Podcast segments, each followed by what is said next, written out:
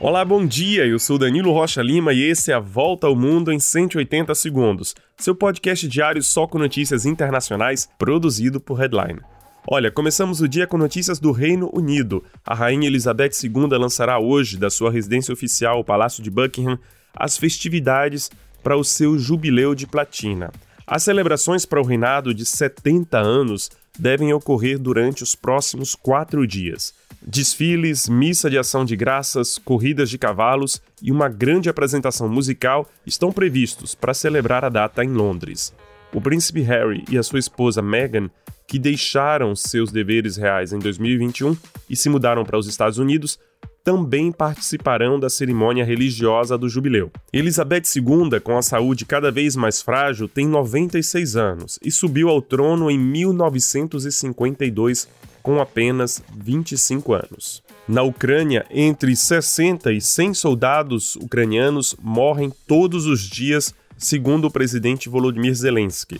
A cidade de Severodonetsk já está 80% ocupada pelos russos, que enfrentam combates de rua em todas as áreas da cidade. Os Estados Unidos afirmam que a guerra, que vai completar 100 dias, ainda deve durar muitos meses.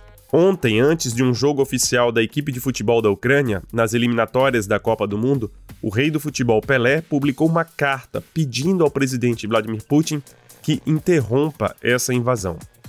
E vamos agora para a Croácia. A Comissão Europeia diz que o país responde a todas as condições para adotar o euro a partir de janeiro do ano que vem. A Croácia se tornará então o vigésimo país da zona euro. Já 67% dos eleitores dinamarqueses votaram para que a Dinamarca integre a política de defesa da União Europeia, consequência direta da guerra na Ucrânia. Olá, aqui quem fala é Felipe Paiva e quero chamar você para conferir o podcast Território Livre, um espaço de bate-papo descontraído com pessoas interessantes. Todo mundo tem uma história para contar.